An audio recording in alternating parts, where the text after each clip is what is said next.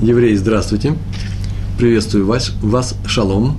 Э, дорогие друзья, у нас урок, который называется сегодня «Помоги неимущему» из нашего цикла, постоянного цикла, невидающего, называется «Еврейское поведение». «Помоги неимущему». Я понимаю, что прекрасно, что такое название скучноватое. Я даже не знаю, много ли народу бросится открывать э, такой такой файл, видеофайл с таким названием. Но тем не менее, у меня, извините, э, без этого качества, умения помогать неимущим, нуждающимся, и эта тема очень во многом перекликается с прошлой нашей темой, которая была неделю назад, не было бы нашего народа, его просто бы не было, а значит, не было бы нас с вами. А раз так, то нужно посмотреть, что же такое помогать неимущему. Это частный случай благих дел, о котором мы говорили в прошлый раз, но здесь есть, еще одна очень маленькая особенность. Мы говорим сейчас о помощи именно тем людям, которые остро нуждаются в нашей помощи. Заповедь дать неимущему то, чего ему не хватает. Недельный раздел Ре, книга Дворим, 15 глава, 7 стих, там так написано. «Если будет у тебя нищий, если у тебя будет нищим кто-то из твоих братьев в одном из твоих врат в твоей стране, ворот, городов, то не делай свое сердце жестоким. Это запрет. Не написано в позитивной форме, то вот что сделай. Написано в негативной форме. Запрет, императив через запрет. То не делай свое сердце жестоким, не сожми свою руку перед своим братом. Понятно, что это означает этот образ, но раскрой ему свою руку и дай ему в долг по мере его нужды. Заметили? В долг. Не написано дай ему сдаку. Это называется помощь та помощь, о которой здесь говорится. Э, если ты можешь дать ему деньги или какую-то вещь в подарок, пожалуйста, дай. Скорее всего, он откажется, почему? Потому что многие люди не берут подарки, по-еврейски это нормально. Тот, кто не берет подарки, тот и будет жить. И тоже нужно говорить, мы уже часто говорили на эту тему, что такое подарок, что такое не брать подарок, как давать подарки, когда нужно брать подарки, чтобы не обидеть другого человека. То есть здесь говорится немножко о другом, а здесь именно о том, что помощь дать человеку в долг, он тебе вернет. У него будет такая возможность. И Рамбам написал, Рамбам, он написал, что заповедь, это заповедь Осе, делай. Э, Осе, помогать бедным, делать ему хессет. В прошлый раз мы говорили о гминут садим, теперь будем говорить о хессете более целенаправленно. Сейчас я объясню, что это такое. А именно, Рамбам продолжает, хесед – это когда ничему дают именно то, что ему полагается, то, что ему не хватает. Не сколько ты ему положил, ему нужно хлеб 3, не знаю, 3 копейки, меньше 3 копеек хлеб не стоит, дать ему одну копейку. Ну, это принять участие в, в спасении, э, создать такую группу, он еще найдет еще по одной где-то копейки. До, до рубля он настреляет, ой, извините, это не, не оттуда. Э, так или иначе, нужно ему помочь. Э, Рамбам пишет то, что ему и не хватает, это твоя забота. И нужно дать именно столько, сколько,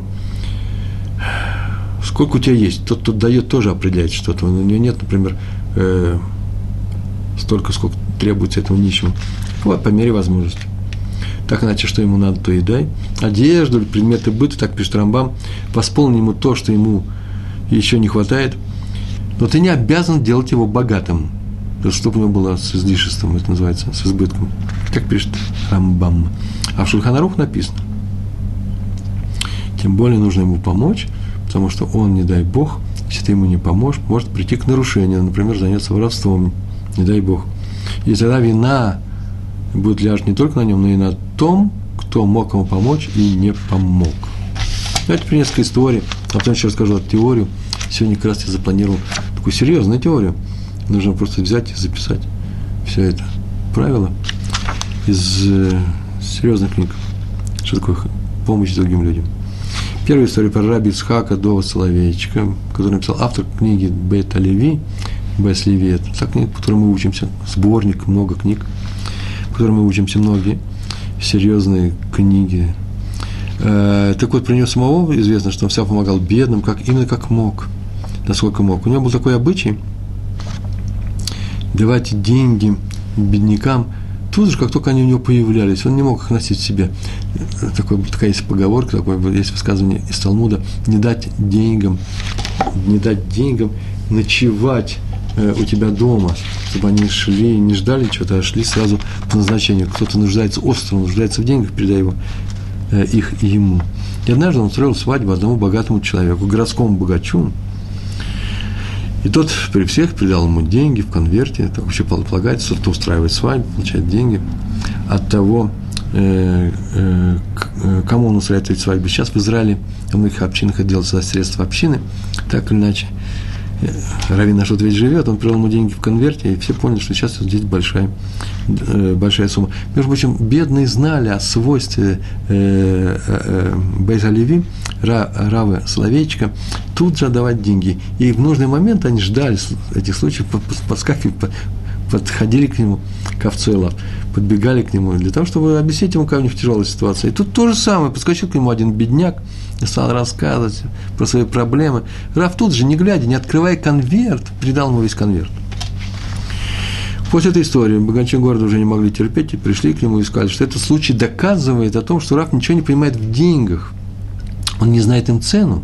Они даются и богатым людям с трудом.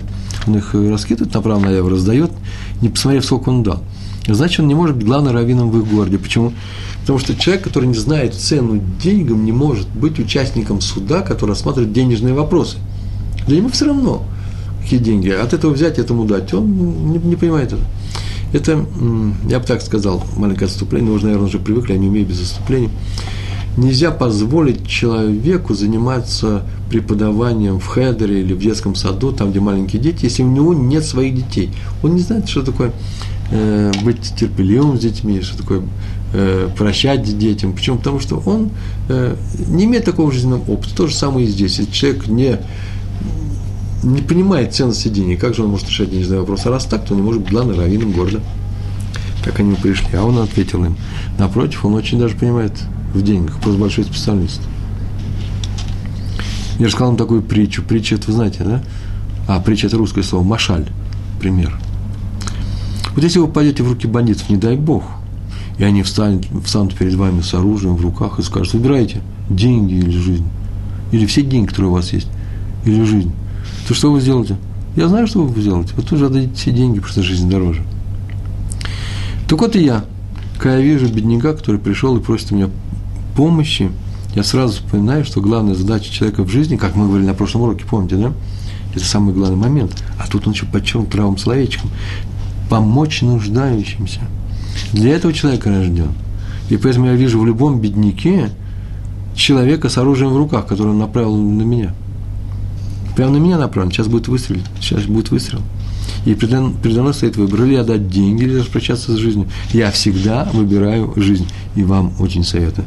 Они посмеялись вообще-то, обнаружили, что нет, на самом деле он помогает им тем, кому нужно, и Всевышний помогает ему, чтобы помощь была адекватной той э, тому требованию, да, тому, той необходимости, которая привела человека просить, э, в ситуацию просить в раввина помощи. Все оказалось очень строго раз, проверено. Он, наверное, живет не на небе, а с людьми и знает прекрасно, кто чего сколько даст, кому что нужно дать, и поэтому можно иногда не заглядывать в конверт. Это мои уже слова. Вторая история про раби Исра Залмана Мельцера. Он всегда спешил открывать дверь своего дома перед любым бедняком, который к нему пришел. Однажды он сидел и учился дома э, со своим учеником. И он тут же бросился открывать дверь. Ученик потом ему сказал после этой истории, что он молодой, мог бы пойти спокойно открыть эту дверь. Зачем нужно было старому, уважаемому Раву бежать дверью? Раф ответил, смотри, многие думают, и ты мог бы так подумать, что разница между людьми, она вообще-то в мудрости. Тот, кто не очень мудрый, не очень преуспевает в жизни, как правило, всякое бывает в жизни, но, как правило, он бедствует, потому что у него нет профессии, он ее не освоил, у него не хватает IQ, это мои слова.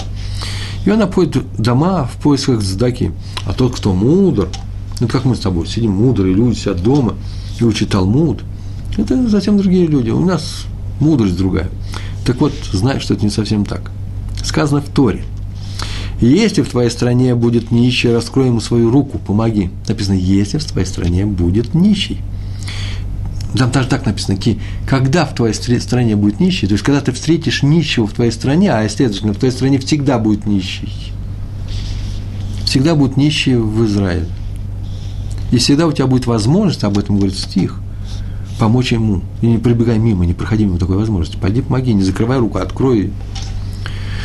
Это означает, что кто-то должен выполнить функцию нищего в нашей стране, данную ему Торы. Тора ему дал такую функцию. А кто-то должен выполнить свою функцию, помочь ему – Если бы он не нищенствовал, эту функцию, возможно, выполнял бы я. Он ее выполняет, а вообще мог бы я ее выполнять. То есть не моя мудрость позволила мне сидеть у себя дома, а именно сама Тора. Не моя мудрость, а Тора, которая дала мне задачу помогать другим людям. Иначе, если я не буду помогать другим людям, будут помогать мне. Поэтому я не могу ни секунды задержаться в своей роли и должен бежать к двери и помогать. Для этого мне дана и мудрость. Не потому я не бегу, не хожу по улицам, потому что я мудрый, а потом мне дана мудрость, чтобы я бежал быстрее, понимал все это, чтобы понять это. Ну, второй раз прослушайте, второй раз. Это же непростые фразы, не очень непростые слова. Потом мне дана мудрость, чтобы я выполнял свою функцию помощи другим людям. Помощь первичная, мудрость средства. Вот о чем сказал Раби Залман Мельцер, а мы с вами только что выучили, увидали это. Раби Цви Песах Франк, на прошлом уроке я тоже о нем рассказывал. Он рассказывает про, рассказывается про одного еврея, он сам рассказал на своем уроке, который, который под старость решил переехать в Иерусалим. Вы знаете, я не уверен, что это он рассказывает. Это рассказывалось, потому что он сейчас будет нас персонажем. Сейчас увидим, что получится персонажем этого рассказа. Был один еврей, который под старость, где-то он работал, жил, э, учился, мудрец был, вот как Раф Мельцер сказал. Он приехал в Иерусалим, и настолько он был мудрым, что он решил в конце жизни на остатках своих сбережений, ну, все свои оставшиеся годы, дни, может быть, отдать, посвятить изучению Торы. Э, этого он переехал в Иерусалим, э, были у него сбережения, повторяю, он тут женился на вдове, у него был второй брак, передал ей свои деньги оставшиеся для ведения своего хозяйства, как и там лавочка была, чтобы это хозяйство кормило их обоих. В старости кормило их обоих. А у этого сын был от первого брака, она была вдова, от первого брака был сын. И он как только услышал, что мать получила большие деньги, он ее уговорил передать эти деньги ей, он, он знает, как их применить, он найдет, куда их выгодно вложить, не обязательно нужно в лавку вкладывать, в которой у нас существует лавка, уже нас кормит. Э, он займется этими деньгами, и будет больше. И очень быстро их скоро, скоренько растратил. Мы не будем осуждать этого сына, вообще это не тема нашего этого рассказа. Дошло это до старика, и он очень расстроился. Деньги пропали, пошел за это с Равом Франком, теперь он будет иждивенцем этой вдовы. Он не хотел бы этого делать. Выполнять эту функцию. Тот выслушал его, тоже расстроился, он занимался с ним Тору, видел, что человек на самом деле знает Тору великолепно, знает Талмуд и хочет учиться дальше – называется Киду Жашем, хочет посвятить свою жизнь изучению Тора, а возможности нет. Так или иначе, он видел, что это большой знаток, решил ему помочь, вызвал, кстати, того сына непутевого тоже вызвал, может, он по незнанию это сделал. Не важно, сейчас это не важно. Главное, выяснил, что ничего не осталось, никаких денег нет. Снова позвал старика и вручил ему немалую сумму э, от себя, от себя лично, потом обратился к, бога, к богачам города, все происходило в Иерусалиме, собрал всю сумму, чтобы тот продолжал учиться – так он, так он ему помог. Между прочим, так всегда поступают в еврейских общинах. Обратите внимание, тут, может быть, я быстренько сказал с скороговоркой, что он пошел к богачам. И потребовал от них, чтобы они помогали этим людям. Требовать от богатеев могут только раввины, от богатых, состоятельных людей. Но не сами бедняки. Они могут просить, а требовать могут раввины. Тем более никто не может требовать от своей общины. А вот теперь понятно, да? Люди требует от государства, чтобы дали им дешевое жилье, предоставили им какие-то определенные нужные им вещи, в то время как это функция раввинов, можно прийти и раввину попросить, а раввин потребует. Он знает, где нужно требовать, а где не надо требовать. Не надо брать все горлом, не надо брать нахрапом, не надо проявлять те усилия, которые вообще-то Торой э, осуждаются. Нужно быть добрым по отношению к другим, но нельзя требовать, тем более чужого. Э, свое требовать надо. В следующих случаях, когда у меня что-то украли, не дай бог, когда мне что-то не додали, а что не додали? Заработанные мной, зарплату мне мою не дали. А когда я считаю, что та помощь, которая оказывается другим людям, полагается и мне, это кто мне такое сказал? Э, есть такая психология, мне философия, мне требуется все. Мне полагается все. Все мое называется. Не упустить возможности. Нужно везде бегать, обижать все организации. Они, мы, Алим Хадаши, мы, да, Уле Хадаш, поэтому нам полагается все. Давайте все, э, все добьемся. И я Как бы я ни относился к тому государству, в котором я живу, Израиль, но тем не менее, я считаю, что если кто-то ничего не сделал для, для этой страны здесь, а сделал очень много в другой стране, там ничего не требует, приехал, требует здесь, это Тора, я думаю, не очень приветствует. Такое нахрапистое отношение не к своему, э, не полностью совпадает, но очень подобно на желание украсть, урвать, схватить. Тора это осуждает. О жилищном вопросе палаточных, палаточном протесте, посмотрите мои статьи на блоге в Тулдот, в Тулдот.ру. Э, в частности, о том, что Маше и Аарон ходили к фараону просить, чтобы он отпустил свой, э, их народ, еврейский народ. Отпустите, да? Отпусти народ. Так вот, сами евреи, если вы прочтете внимательно книгу Шимот, там в самом начале написано, что вообще-то они не развивали палатки напротив дома фараона, напротив этой пирамиды а спокойно ждали, чем, когда закончатся переговоры Маше и фараона. И все закончилось исходом из Египта. Я не скажу, что это был хороший конец, хороший финал. Это еще как посмотреть. Э, надо учесть, что перед евреями во время исхода из Египта появились новые задачи и проблемы, которых у них не было в рабском прошлом. Так всегда так. У тебя есть проблема, и ты ищешь ее решение, знаешь, что это решение приведет, поднимет все уровень выше. На самом деле проблема будет решена, просто появятся еще большие проблемы, более интересные проблемы, откроются новые горизонты вместе с новыми проблемами. Но знай, что э, не будет такого безмятежного, замечательного, хорошего существования, которое нам рисовалось тогда, когда мы мечтали, ой, свалился бы на нас миллион долларов. Миллион долларов свалится, и появятся новые задачи. Подчас, не всегда, я аккуратно так говорю, да? Подчас посерьезнее тех, которые были у нас до миллиона, до миллионную эпоху. Следующая история у нас про Адмора из Гур. Раби Исроиля Альтер. Альтер – фамилия. Адморовских, э, адморовских, гурских адморов. Автора э, книги э, Бейс Исроиль. Бет Исраиль. Он жил в то время, когда в, Иерусалиме, вообще в Израиле, был тяжелейший, тяжелейший период, несколько лет засухи был, не было воды, вообще не было воды, стоял страшный засуха. Воду, вы не поверите, распределяли по карточкам – И, э, по-моему, одна карточка на семью, независимо от количества людей в семье. Был определенный набор воды. Я уж не знаю, как люди мылись. Сейчас вода подорожала. Вода стоит страшные деньги. Я полагаю, что у всех хватает денег на то, чтобы принимать душ ежедневно. Жарко в стране. Это, между прочим, показывает э, не только нашу способность смотреть выполнять заповедь смотреть за собой. Всевышний нам дал тело, мы должны смотреть за ним. За ним. В жарком климате нужно принимать душ, мыться, по крайней мере, не, не меньше одного раза в день. Нельзя э, досаждать окружающим, особенно ближним своим, э, и благоухать не самыми серьезными благоуханиями, э, приятными, поэтому нужно мыться, э, э, стирать белье, на это уходят деньги. Я думаю, что ну, нет таких, таких бедняков, которые экономят воду только на сливе в туалете, но еще на мытье самого себя. И еще, заведите побольше цветов и поливайте их просто в горшочках, и увидите вашу жизнь, и в том числе и ваше экономическое состояние э, улучшится. И что произойдет? Произойдет, что я поправлю галстук, поправил. И произойдет улучшение всего на свете.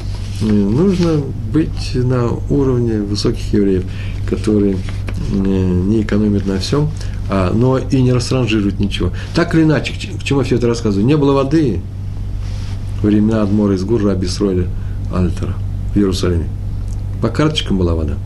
А вот у кого были большие деньги, можно было воду за добавочную плату приобрести. И были открыты все старые колодцы в Иерусалиме, в старых районах. У нас э, на улице в Геуле, э, на улице Блюлевус, там, где была Ишива Швуд Ами, она и сейчас есть, там еще остался этот колодец. Говорят, вообще-то есть, ну, будет необходимость, его можно снова привести в действие. Грунтовые вот остались, они не ушли из-под Иерусалима. Так иначе были открыты все колодцы. И воду черпали, но воды было мало, весь город берет эту воду. Воды было, было мало. И вот, а, и, и как раз во дворах брали воду по числу э, людей в семье. Во дворе Ишивы, где преподавал Адмор, Адмор из Гур, был колодец такой. Из него с трудом черпали воду для тех учеников, которые жили при Ешиве. И вот пришел один богатей, богатый человек, рассказано про эту историю, из соседнего дома, который тоже имел право на эту на, э, на этот колодец, на часть этого колодца, и начал качать себе воду, черпать, и пришел своими домочадцами, берет эту воду, черпает, много ее черпает. Один Бахур, Бахур, это студент этой Ишивы, пришел, подбежал к нему сказал, что вообще-то это еще и на Ишиву, то продолжал молча черпать эту воду, видно, что человек расстроенный, ничего не видит, видно, что он ничего не видит, никого не замечает, берет. Вот. А Бахур схватил его за ведро, чтобы помешать, и тот его оттолкнул, тот упал и расшибся, ударился, лок там побил заплакал бедный. Сообщили об этом Адмору, там драка у нас идет. Рассказали подробно, спросил, в чем дело, рассказали, что то-то, то-то произошло, и этот схватил за ядро, из этого ударил, того локти расшибся. И тот спросил рядом стоящего, ты слышал, что произошло? Говорит, очень хорошо слышал. Это безобразие, воду нашу воровать. Тот говорит, вот интересно, вот мы слушаем одну и ту же историю, одни и те же слова, а приходим к разному выводу. Какой ваш вывод? А мой вывод? Это дело-то в том, что этот богач тяжелой, тяжелой ситуации. Он растерял все свое имущество, у него вообще ни копейки денег нет, остался он ни с чем. Да еще у него нет воды, не только воды, у него и еды нет. Иначе бы он не ударил другого человека. Я знаю наших евреев, я знаю этого человека. Вот так себя не будет вести, если у него хоть, хотя бы все будет нормально. Причем все ненормально. А раз так, он позвал своего сына, Адморас Гур, сказал ему, чтобы он наполнил едой и разные съеди, вот эту, вот эту корзину, большую корзину, и отнес тому домой и дал ему, им нечего кушать. И сказал, что если он от, возьмет все, возвращайся. А если ничего не возьмет, то поставь эту корзину и уходи. Пускай там останется, пускай стоит перед входом. И корзины не нужно. Когда мы там, тогда мы и корзину дарим. Так поступил Адмор из Гур. Следующая история про Хатама Сойфера –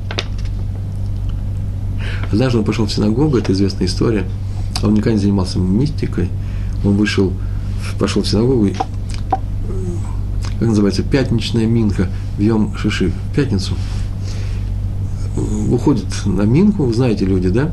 Там они еще и остаются, там все хатрап, там Хатам Софер сейчас даст урок, а потом будет Марьев, начнется суббота, и после того, как там они помолятся Марьев, он вернется домой и сделают, э, примут субботу, споют все, что нужно, Шалом Алейхам, он скажет браху. Я вам всю программу рассказываю. Он делает кидуш и приступит к трапезе. И он уже ушел, и уже псал мизузу, как псал губами или потрогал ее рукой. Так иначе вдруг вернулся обратно, подошел к, к тому месту, где он еще в субботу еще не принял на себя, к тому месту, где у него хранились деньги, сказал своему слуге, чтобы тот пошел, и там, где лежат их деньги, взял 11 золотых – и отнес это такому-то, такому-то, и побежал к нему, пока тот еще не пошел в синагогу. Тот слуга так и сделал.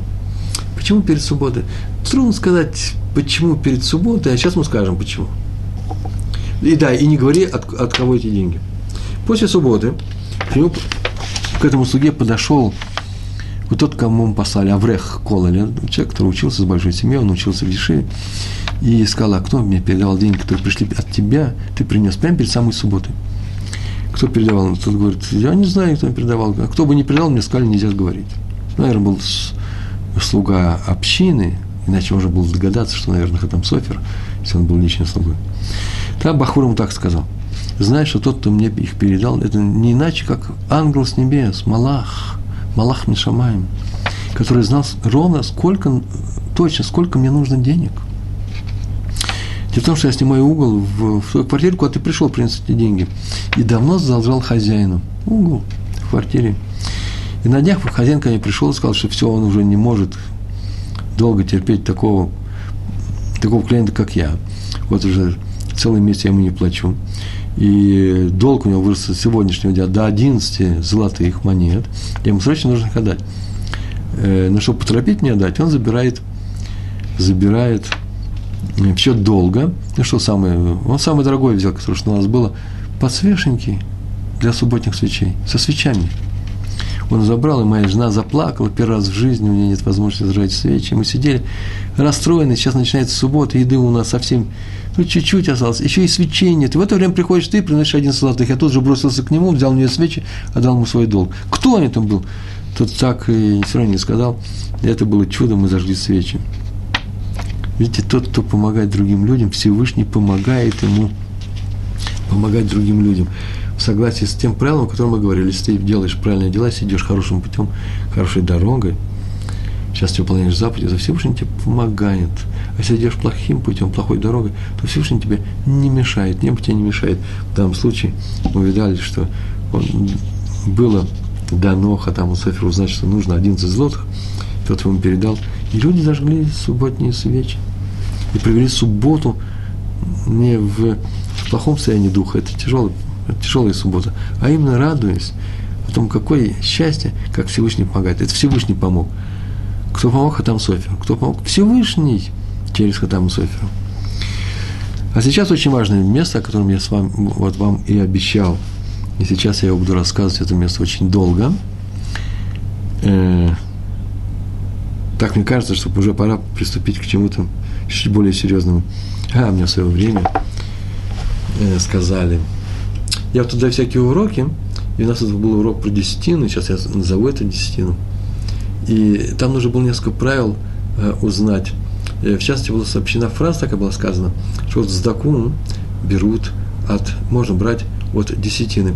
А некоторые возмутились, ну как же так? Вот Пятигорский рассказывал на своем уроке. Зака – это зака, а десятина – это разные вещи. У него целый урок есть. Есть целый урок, который называется десятина. Видеоурок. Посмотрите там. Э, правило такое. Зака – это то, что мы другим людям даем, когда они просят у нас помощи какой-то. Э, вот сегодня мы об этом говорим, помощь неимущим.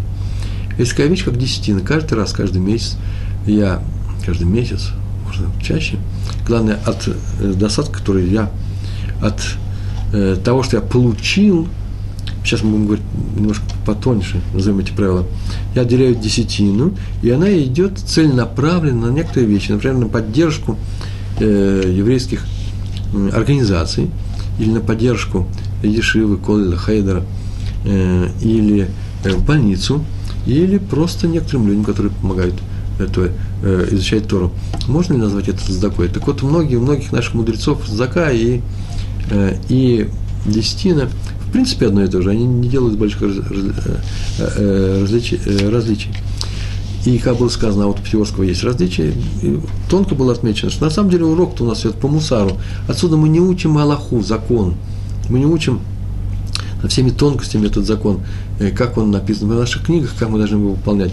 И поэтому, как мусор, ну, как мусар, как еврейская этика, все это совершенно допустимо, стимулирует нас, э, подвигает на подвиг соблюдения э, той или иной заповеди, в частности, помощи ближним, но закон нужно учить отдельно. Если мы можем на него опираться, тогда можем назвать его, но нужно знать, что закон учится более серьезно, чем то, э, что происходит на наших уроках.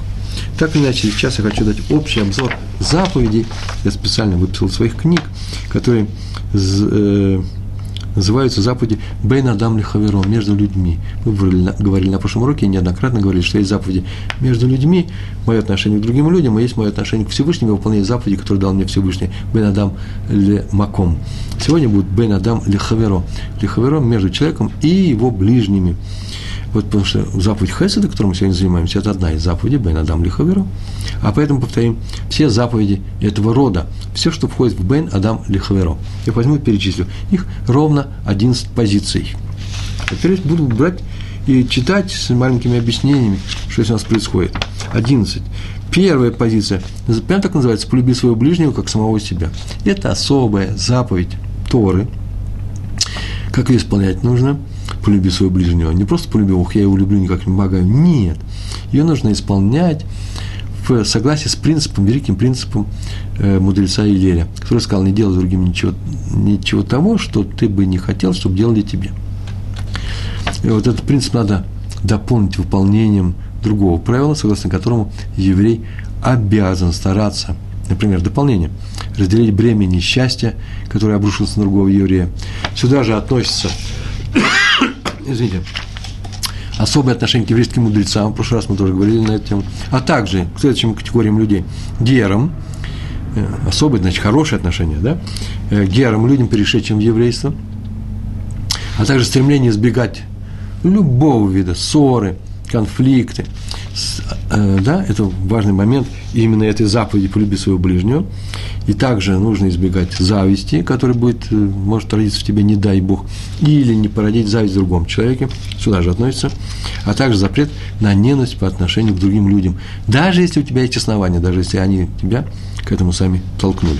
Это первая позиция. Вторая позиция – гемилут хасадим – и это то, что мы говорили на прошлом уроке. Милость к ближним, хорошие дела к ближним. Это, всего, это самая короткая вещь. Мы говорили в прошлый раз, много на эту тему говорили, благие дела. Вот повторим, просто перечислю их. Надо стараться быть пасанцем доброй воли, мы говорили. Следует всех принимать людей с радостью. Я не раскрываю, потому что в прошлый раз мы говорили на эту тему очень подробно. Если можно поддерживать всех других людей добрым советом, молиться за других, входит сюда, примерять противников, тех людей, у которых возник конфликт, и если есть возможность, давать долг необходимые вещи. Видите, как очень коротко. Третья позиция – заповедь сдаки. О, это сегодняшний урок. Материальная помощь. Это очень важная вещь, оказывается. Сегодняшняя тема. Стараться давать сдаку каждому, кто ее просит – стараться, очень дать ждать, у меня нет возможности, нет. И у меня нет возможности взять то, что он просит, потому что ему, кстати, и не надо, он просит, ой, это нужно знать, то, что он просит, то, что ему нужно, это не все одно и то же. Тоже сходу могу сказать пример, он просит, например, порцию героина. Да, нужно давать ли ему? Явно, что не надо давать, а иногда надо что-то дать. Так или иначе, надо все это учитывать, нужно ко всему с умом подходить. Но сдаку не дают на то, э, тем, тем предметом, теми вещами, что нам самим не нужно. Тоже с умом нужно подходить, да? Если имеется в виду, что следующее, у меня три стола, и мне нужен один, э, это мне не нужно, нужно будет сдать сдаку. Так вот, это нужно сдать сдаку, это нормально. А вот то, что у меня есть, и оно никому не нужно, вот этого, между прочим, лучше, лучше бы избежать. Хотя кто его знает, бывает такое, что и нужно. Не-не, нет, не знаю два куска хлеба, это мягкие, это черствые, черствый мне не нужен, а я ему дам, он обрадуется, потому что у него вообще никакого хлеба нет. Так вот, миленькие мои, кого вы сейчас обманываете? Это заповедь пришла с неба. Тебе придется, ну, уже если честно, ты хочешь, чтобы честно, ну, пополам, мягкий хлеб, и черствый хлеб, отдай ему, при равном количестве людей, а это оставь себе. Да, такое пополнение. Хотя мы говорили, часто только говорил замечание, отсюда мы не учим э, Аллаху, законы, только мусар. Ну, сюда еще входят такие следующие вещи, как помощь в организации, помощь в организации помощи, да, э, для других людей, организовать, э, помощь синагогам, хедрам, я уже говорил, ешивам и прочим организациям Торы. А сюда еще входит, между прочим, э, необходимость участвовать, выкупить тех, кого взяли в плен. Только не говорите, что в наше время в плен берут только сомалийские пираты. Ой-ой-ой, я могу привести, нужно как-нибудь дать такой урок, блин, на эту тему, что такое современный плен. Четвертая позиция. Отделение десятины от доходов в помощь бедным. Был у нас, повторяю, такой урок десятина, посмотрите. И я уже говорил, что именно там мы проходим мусар, но не Аллаху. Так вот, доходами считается, от, доходов нужно отделить десятину. Зарплата, деньги, полученные, например, на сдачу квартиры, любую вещь, которую ты сдаешь в аренду, это будет твой доход. Наследство – это твой доход. Находки, которые я нашел, которые стоят денег – находки, ну, я не знаю, ну, денежные, если ты находку перевел в деньги. Э, денежные подарки. Сам предмет не надо делить на части, да, я получил ответ какой-то в подарок. Сейчас мы руку оторвем и подарим эту, эту вещь. Денежные подарки. Прибыль в ценных бумагах, кстати. Все это доход. А десятина владелец, владельцам предприятий, вот, ну, тех, у кого есть свой бизнес, эсок, э, она отчисляется от денежных поступлений после вычета некоторых вещей, расходы на производство. Я взял и перечислил и перечислен.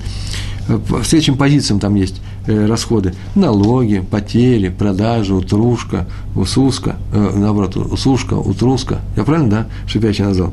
Э, ну, я не знаю, что еще у меня тут записано. Покупка товаров новых нужен для производства. Поломка, амортизация оборудования. Транспортные, ой, все, все написано. Арендные, рекламные издержки. Вот вычитаем из доходов все это. Это, а теперь отделяем десятину и отдаем беднякам, организациям Торы, Ешивам, больницам.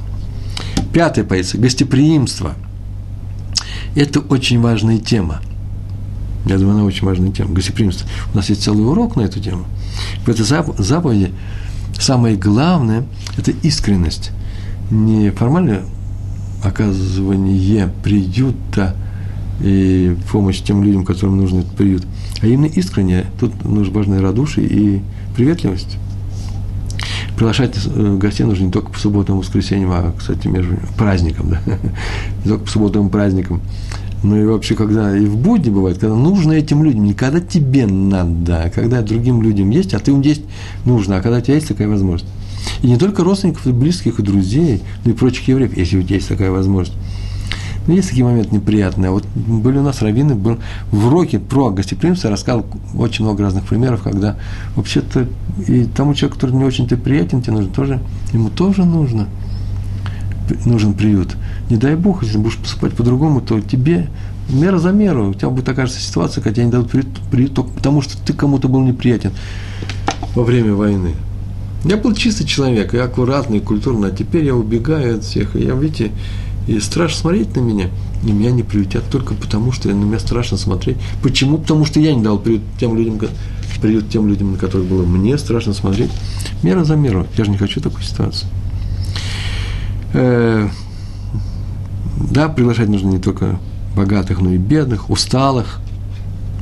Например, с дороги усталых, голодных тем более. Э, гостей нужно кормить. Развлекать беседу, кстати, не дать им молча на, бросить на стол и уйти предложить им ночлег. И отдельная заповедь проводить уходящего гостя. Тот, кто у тебя уходит, особенно если опасный район, темный двор, проведите его. Шестая позиция, шестой пункт из наших 11 пунктов, которые называются, которые называются Бейна Дам Лихаверо. Э, пять мы назвали, одна из них – Дзака. Сегодняшний урок, минут, кстати, в прошлый урок. Шестая тема – посещение больных. Тоже был у нас такой урок – Сегодня мы подводим итоги некоторые. Ой, не знаю, подведешь итог, и все закончится. Я предварительный итог. Назовем нормально так звучит, да? Ария, соглашаешь нам? Забота о больных включает в себя их посещение, конкретная помощь в удовлетворении их нужд, не просто посидеть, повздыхать, а им нужно побежать в больницу, некому бежать в аптеку, да, за лекарством, чтобы у него голова не болела. Ну, пойдем, это и называется выполнение заповеди посещения больных, а также молитва об их выздоровлении этих людей. Посещать, между прочим, не только заболевших близких людей или друзей, но любого заболевшего еврея.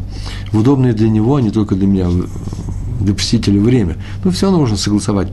И главное, что если нет, уж другой возможности нет, то можно поговорить с заболевшим по телефону, утешить его, чтобы поддержать его в тяжелый час. Седьмой номер нашей программы из 11. Помощь в устройстве свадьб. Свадьбы для невест из бедных семей. Тут, кроме посильной помощи малоимущим семьям, сюда же входят еще заповеди, такие, которые связаны с проведением совой свадьбы. Главное из них – веселить жениха и невесту. Поэтому нужно людям помочь, например, деньгами. Людям, малоимущим – Э, невеста из бедной семьи, э, э, родителей нет. Или приехал из другой страны, из России, в Израиль, помочь им нужно как-то. Кто-то взялся на это помогать. И я тоже должен помочь, тоже нести должен деньги туда, в, для организации этой свадьбы. Например, деньги собрать нужно для того, чтобы в первое время у него было на что жить. Почему? Потому что ее жених, и они так они нашли друг друга на шедухе, а ее жених учит Тору и хочет продолжать Тору учить. Поэтому нужно первое время им просуществовать, чтобы он продолжал учебу занимался Торой, и я дам эти деньги. И, и на свадьбу я принесу этот подарок. Но если у меня уже ничего уж совсем нет, не дай Бог, такая тяжелая година наступила, ну, в будущем я принесу, можно, можно, между прочим, скорее всего, это выполнить потом. Э, тоже задержать. Но лучше этого не делать. Им сейчас нужны деньги, дорогая ложка к обеду. Э, но вот есть такая еще заповедь, уже ничего не получается. Прийти на свадьбу. А именно, для чего? Для того, чтобы увеселить жениха и невесту. Все это входит вот, в помощь в устройстве свадьбы. А, но еще и важным, тут нужно упомянуть, важным является запрет на нескромное поведение во время свадьбы. Дело только хорошие вещи, а не плохие под видом хороших. Нескромное поведение, знаете, что такое само нескромное поведение, да еще и одежда нескромная, и так прочие вещи. Восьмая позиция суда и другая денежная помощь ну, людям, которые нуждаются в этой помощи. Если есть возможность, денежные суды, помогаем любому еврею. Любому, который просит нас, который нуждается в помощи, независимо от уровня его жизни, кстати. А вот степень предпочтения выдачи суд, она следующая. Это, во-первых, очередь, в первую очередь, это бедняк – Потом идет тот, у кого нет возможности одолжить деньги в другом месте, а потом родственник. Замечайте? три момента. Бедняк, тот, кто у него нет возможности, например, он скромный, он не может просить, он никого не знает, кроме вас в этом городе. А потом, кто идет родственник. Получается, что бедняк, даже если у него есть возможность другая, получить в этом городе, он первый стоит здесь. Я могу дать деньги или ему, или тому, кто скромный и боится попросить. Бедняку раньше. А если человек, который боится попросить, он нам не родственник, и еще есть родственник, который не бедняк, и не боится попросить, у него есть возможность, то я даю кому? Тому, кто не может попросить. А потом родственнику. Понятно, что при всех остальных равных возможностях вот такая у нас последовательность эти три человека. Бедняк, человек, который нет возможности вложить деньги в другом месте, и родственник. Так вот, суды выдаются при или при свидетелях, хотя при одном, как минимум, или с распиской в получении, да, там нужно иметь даты, имена, разные суммы, подпись. А главное, что нельзя не возвращать суду. Это входит в выполнение этой заповеди. Суду вовремя нужно ее возвращать, нельзя не возвращать. Но и нельзя настойчиво требовать ее возвращения, если должнику, не, должнику нечего отдать. Нельзя мучить его, он все равно у него нет денег. Очень многие так думают. Я сейчас начну мучить, он найдет. Ну, есть такой подход. Бывает, что он работает. Но я боюсь, что я не скажу, что он никогда не работает. Да нет, работает. Но бывают такие случаи, что когда его мучаю, а у него на самом деле нет – а это запрещается, лучше мне самому подождать. Когда-нибудь бывает иногда, могу рассказать много историй. Были у нас случаи, мы, у нас в Европе на тему были. Одолжить, одолжить, не знаю, дать суду на время, да? Были такие случаи, когда нет такой возможности у человека, а он будет мучиться очень тяжело, он переживает, что он не может вернуть эти деньги э, вовремя. Нельзя усугублять его мучение, все равно деньги откуда-то ведь не, по, э, ниоткуда не появится. Я говорю, опять-таки, бывают случаи, что появится, он пойдет, достанет, сделает какой-то мамац, усилия, но бывают случаи, из-за этого мы никогда не представим другим людям, из-за этих случаев, я не знаю, сколько там процентов, 5 процентов, 50 процентов из этих случаев, но бывают такие случаи, когда у него ниоткуда, ниоткуда взять деньги. Значит, будем ждать, скромно ждать, когда небо э, Э, смелся к нему и ко мне. Нужно молиться вообще за этого человека, чтобы он получил деньги, получил работу и так далее. И моя молитва, скажется, именно выльется именно в то, что он найдет эти деньги. Были, были у нас такие уроки. Помощь в работе с котом – это девятый пункт, самый простой и отдельная заповедь Торы. С котом нужно помогать людям э, работать. У нас кота нет, поэтому я о ничем не буду говорить, но помощь в разгрузке чужой скотины, а также в погрузке груза, да, это знаете. К чему все это э, как говорится. Потому что помощь осуществляется вместе с ее владельцем. А вот почему? Тем более надо помогать, помочь человеку, стоящему под грузом. Даже если вы его не знаете. Сейчас из Донецка придет вопрос, на меня обязательно спросят, а если это не еврей? Так я вам тоже моментально ответить, по возможности помогите. И не еврею. Ведь когда человек стоит под грузом, сейчас он упадет, ведь ну, никто ему не лезет туда, в, в душу с анкетными вопросами про анкетные данные. Сначала помогите, а потом, если уж хотите, ошарашьте его таким неожиданным вопросом. Мы ему помогли, он счастливый говорит, спасибо, братан, спасибо большое. Мы ему говорим, да ничего, нормально, ты еврей. Это называется его здорово рассмешить. Я так полагаю, что да, хотите его рассмешить, но не обидеть. Да, правильно, Донецк? Третье. Возвращение находок владельцам. Ну, эту тему мы вообще изучили вдоль и поперек. У нас целые уроки есть, целые трактаты на эту, э, на эту вещь. Я могу все это прочесть э, а могу отодвинуть э, в конец урока. Если у нас останется время, я могу рассказать. Мне ужасно нравится эта тема возвращения находок владельцам. Главное, что вещь можно взять себе только тогда, когда что А, когда известно, что в момент, когда вы нашли эту вещь, владельцы с ней уже распрощались. А распрощаться они могут только в следующих случаях. То, когда они знают, что на этой вещи нет приметы, по которой они могут вернуть. Но в некоторых случаях даже при наличии, при отсутствии примет они с ней не, прощ, не распрощались. И поэтому эти законы надо изучать. Ой, они совершенно замечательны, именно для еврейской головы. Столько логики, такие красивые законы. Все продумано, все замечательно. Эти законы в наших, в наших руках и возможность возвращать чужие находки нашим, в наших руках. Как человек радуется, когда он что-то потерял – он расстроился, а потом ее возвращают. Ведь ничего же не изменилось.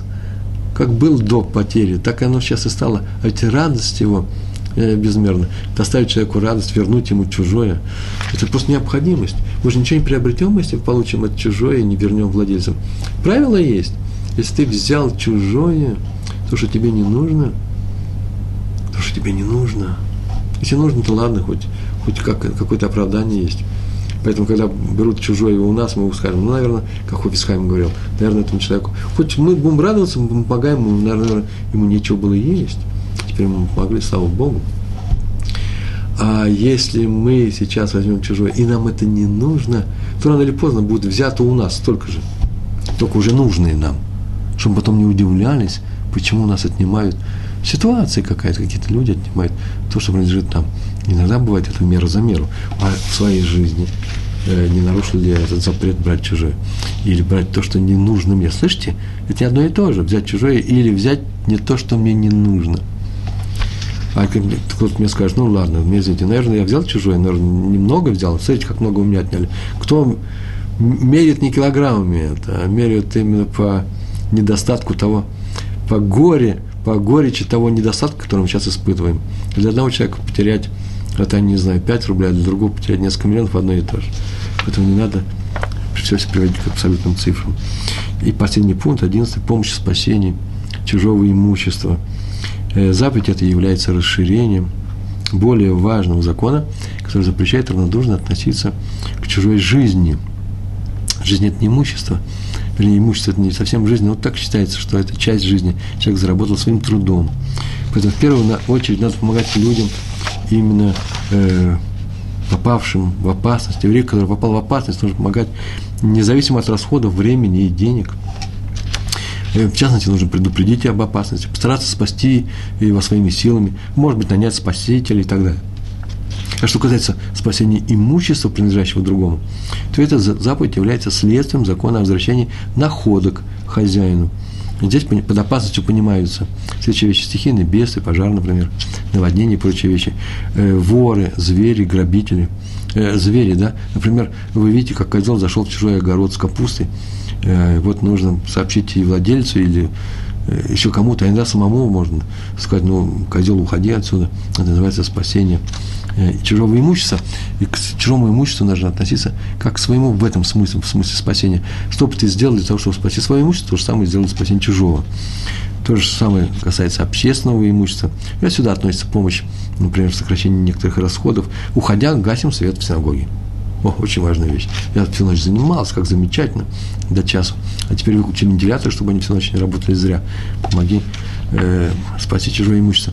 А мне так говорят, а у нас община богатая, американская, у нас тут денег куры не клюют. Ну, наверное, куры не клюют, но, между прочим, э, транжирить чужое имущество нельзя. Почему? Ты же относись, относись к нему как к своему. Ты же сейчас не транжиришь свое имущество. В клубе миллионеров, где принято вообще-то вентиляторы не выключать, пускай слуги выключат, а их не уволят, да, если они не будут включать, то можно и, наверное, что-то не включать. Мы с вами не миллионеры. Есть еще такая вещь, как отказ в свидетельстве по делу об, обще... об имущественной тяжбе. Два человека тяжбу затеяли. Так вот, отказ о свидетельстве по этому делу считается нарушением приведенного закона. Какого? Помощь в спасении чужого имущества. Ты мог ему помочь, а ты не помог. Все, перечислили. Великий урок был, по-моему. Давно я мечтал это сделать. А теперь возвращаемся к нашей теме. Наша тема, вы еще не забыли, помоги неимущему человеку. А именно, если у тебя заведется нищий, неимущий в твоих воротах, в твоей стране, то не делай свое сердце жестоким, не закрывай свою руку, открой свою руку и дай ему в долг, как написано, по мере его нужды. У нас осталось э, несколько минут, у нас осталось 10 минут с вами – 11, я бы даже сказал. И у меня есть четыре истории, которые я часто расскажу именно э, на эту тему. Первая история про раби Элезера Липу. Так его звали, раби Элезер Липа. Нет, кстати, он был отцом известнейших двух мудрецов и праведников, раби Эльмелаха из Лежинска, или из Лизинска, по-разному произносит, Лежинск, и раби Зуси из Анаполи. Из разных мест это были два сына раби Лезера Липы. Значит, хасидская история сейчас будет. Вот я сейчас вам рассказываю. Ехал он однажды из своего местечка, где он жил, в город Львов. И по дороге он, ну, даже не знаю, на телеге ли он ехал, в кибитке какой-то, что там раньше ходило, почтовая карета. В чем-то там ехал. И по дороге к направлению Львова он догнал, нагнал он, это было его, его транспортное средство, одного нищего, который шел с большой сумой, где он нес э, все свое имущество, э, бедняк пошел по дороге. И тот, кто кормится тем, что он заходит, обходит просто местечки, синагоги, э, дома всех людей и просит милостыню. А в сумке у него не деньги лежали набранные во время этого похода, а просто собственные вещи. Все-таки мне, извините, подходе ко Львову, вы же понимаете, что это такое, да, и там тоже зима бывает – и там тоже где-то нужно жить. Ну, там, наверное, было одеяло, например, был. Так иначе тяжелая была сумка. Тфилин был, талит был э, и так далее. А еда какая-то, которую он набрал для, того, для этого перехода. Он нагнал его, ой, отступление какое длинное, и сказал ему, что он его может подвести в город. Тот ему сказал, что вообще-то идет он по дороге в город, но не в город. Он заходит в каждое село. Он тем и кормится. И сколько ты за один свой такой поход до этого города собираешь денег? Спросил его Раби Лезер Липа. Тот прекрасно знал, сколько он собирает. В среднем знает. Ну, назвал, наверное, нижнюю э, цифру, а верхнюю. И он сказал, что 20 золотых я уж точно собираю. Уж я дам тебе 20 золотых, чтобы ты не мучился в этот раз. Пойдем со мной во Львов. Ты же в том направлении идешь. Ты говоришь, я не могу. Если в этом году я не соберу здесь, вот в этой округе 20 золотых, то к следующему году они меня забудут. Мне нужно каждый год обходить, чтобы они меня видели каждый год. Они же привыкли видеть меня, поэтому дают регулярно. То говорю, да, ты прав, я не подумал. Хорошо. Ну, тогда, в таком случае, дай мне свою тяжелую сумку. Он хотел ему помочь. Он искал возможности помочь другому человеку. Дай мне свою тяжелую сумку. Суму, это переметную. Не, переметную. Ну, да, переметную, он тоже носит как на седле, но на плече нес. И в первой же деревне я тебе ее оставлю. По крайней мере, до деревни она тебе не нужна, для этого села, которое вон там за горизонт, на горизонте. Ты сэкономишь свои силы. Кто говорит, ну, по этой, по этой деревне, это мои вещи, да, до вечера я туда доберусь. Они мне на самом деле до вечера не нужны, мои вещи. Я зайду вот в эти три деревни, а так что на горизонте я приду к вечеру. Большое спасибо.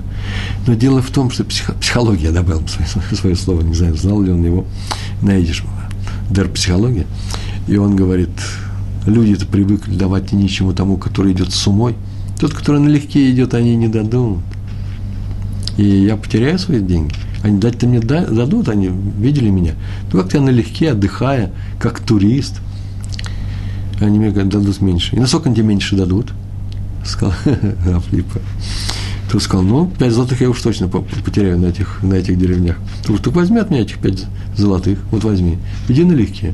Придешь в эту деревню вечером к, на ночлег, возьми. На том они и порешили. Пять золотых он ему дал.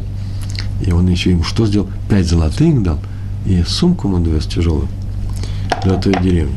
То есть он не, пом- не просто помогает тому, кто нуждается в этой помощи. Он просто навязывает свою помощь. То что человек его не попросит – он будет ему благодарен. Он ищет возможности эти, то еще сам еще и приплачивает за эту помощь. Но э, это правило мы уже с вами знаем.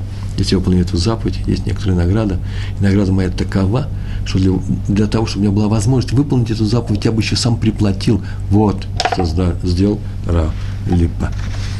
Все пора у Соловейчика, который на вопрос своего сына, а что мы должны делать в этой жизни? Что мы должны делать, мы знаем, не делать другому то, что противно самому, как делают тебе, а что нужно, помогаем другому. Мы ищем такой возможность. История про Магида. У нас с вами осталось совсем пять минут. Из Дубны. Чуть больше. И да-да, точно, можете не смотреть, пять, пять с половиной минут. Посетил он одного богача однажды, большого знатока Торы, кстати. Шесть минут он мне говорит, Ария, спасибо. Могу короче делать, могу длиннее. У меня истории хватит. Пустил Магит из Дубны одного богача, большого знатока Торы. Он в молодости учился, он и сейчас продолжает учиться. А просил у него, вообще пришел за задакой для бедных, перед бедным. И стали не беседовать. Но Магит рассказал мудрые вещи, истории, начал рассказывать. А тот ему ответ тоже мудрые вещи, истории, тоже про задаку. Магит сообщил ему новости истории, хидушим называется, да, необычный. Тут ему тоже – на этом Магит вздохнул и сказал, вот что у нас получается. Давайте я расскажу один машаль. Машаль – притча, да? Притча Агида из Дубны. Все интересно. Вы, наверное, слышали эту притчу? В одну страну прибыл один купец. Далекая-далекая страна, где-то в горах, там была далеко. И привез туда лук. Он, оказывается, слышал от кого-то, каких-то своих знакомых, которые приезжали этим краем, что здесь лука нет. Нет культуры лука, вообще ее не знают. Он привез лук, научил их возделывать его. выращивать. Они так обрадовались, они его попробовали, начали жарить, варить, добавлять туда-то, чонт в салаты. Лук – это вещь необходимая, она улучшает жизнь. Без лука можно прожить. Я не слышал, что бедняк, бедняк тот, у которого даже не на что лук купить. Лук раз купить можно проще. Слышали историю про Буратино? Проще, чем хлеб.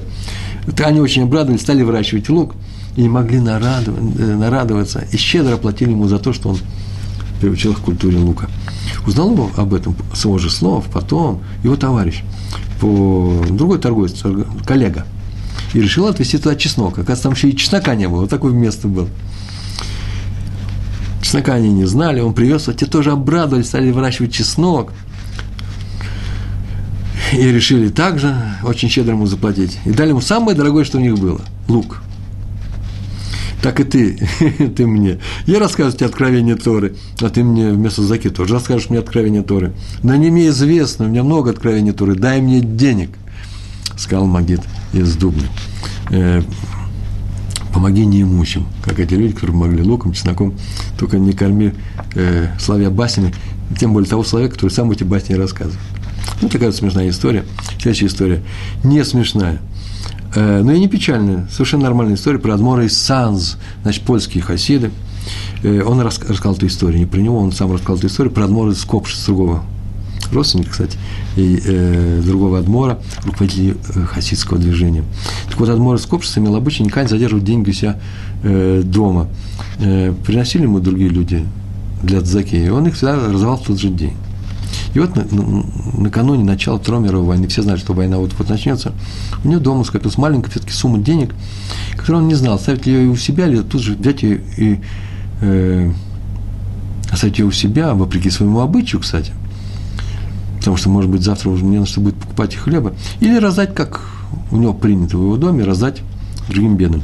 И он решил не менять свои обычаи, вышел на улицу и все раздал. И вот потом Адморос Скопшис рассказывал это, а Адморос Санз поведал это с его слов о том, что он всю жизнь считал, что именно заслуга вот этого действия, что он раздал все свои деньги, не их на черный день, пришли немцы все уничтожили. Заслугу за это его, он его семья – спастись во время войны. И так скажете, тоже мне раздал то, что ему не нужно. Как-то не нужно. Ну, можно было нанять каких-то людей, погрузиться в свой скарб и э, э, попробовать уехать в сторону Швейцарии для того, чтобы спастись. И там еще деньги нужны были, там еще деньги играли свою роль. Так или иначе, вот он сделал, и в заслугу этого, как он считал, он спасся. Раби Шлома Ойербах, его внук, рассказывал, жених, который вот взял в жены мою э, дочь, э, одну из наших дочерей, и свадьба была чуть меньше месяца, учился в Вишиве э, Раб Шмуэля Уэрбаха, сын Раби Шлома Уэрбаха, я с ним танцевал во время свадьбы. Так вот, внук Раби Шлома Уэрбаха рассказывает эту историю. Был у дедушки обычай посылать членов семьи накануне, накануне праздника к разным людям с конвертами. Конверты раздавали. Там лежали деньги перед праздниками. Осталась одна минута, я уже начинаю торопиться. Я успею. И однажды он послал своего внука в одну семью и сказал, вот дал ему конверт, вот отнеси. А внук сказал ему, «Э, извини, таким-то, так таким я уже ходил, сегодня утром уже передали мы. Я и мои братья, сестры, твои внуки уже передали конверт в эту семью. Может, ты ошибся? То дедушка сказал, не переживай, Альтидак, отнеси это, вот это то, что я делаю не по ошибке, намеренно. Он решил, наверное, дедушка забыл или ошибся. А, а что такое лежит особое в конверте? Вроде похоже на деньги, чек. А ребенок, он вышел, открыл конверт, он не был закрыт, конверт приоткрыл, посмотрел, ой, а там два, несколько билетов лежат в зоопарк. Билеты в зоопарк. Он пошел, передал, отнес. А потом сознался деду, тяжело было, что дедушка, ты меня извини, конечно, так было это интересно, любопытно. Я посмотрел в конверте, а там лежали билеты в зоопарк.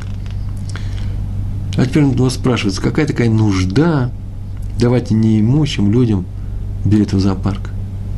На что дедушка ответил, смотри, сказано, дай нищему по мере того, что ему не хватает. А ведь нищие ведь и папа, мама, и семья, и дети. О хлебе для этой семьи люди побеспокоятся, я уверен, что хлеб-то ему дадут. Но кто побеспокоится о детях, которые ни разу в жизни, я проверил, ни разу в жизни не были в зоопарке – ведь наступает праздник, праздничные дни, хулямеют, да? Пускай они, как остальные дети, сходят в зоопарк. в этот праздник. Пускай у них будет радость в этот праздник. Так сказал Раби Шлома Ойербах, который на самом деле помогал людям неимущим до самого конца, не забывая даже о детях. Что и мы будем с вами делать? Не посылать людям друг друга просто билеты в зоопарк, мы будем на самом деле стараться найти того, кому нужно помочь, с удовольствием, с радостью в сердце помогать. И тогда наш народ, конечно же, решит и квартирный вопрос в Израиле, и, конечно же, э, э, найдет благоволение в глазах Всевышнего, и Он нам поможет. И нам с вами, прям нам, конкретным людям, вам, вашим детям, вашей родне в, в этой жизни. Только так мы можем существовать как народ. Большое вам спасибо. Всего хорошего. Шалом, шалом.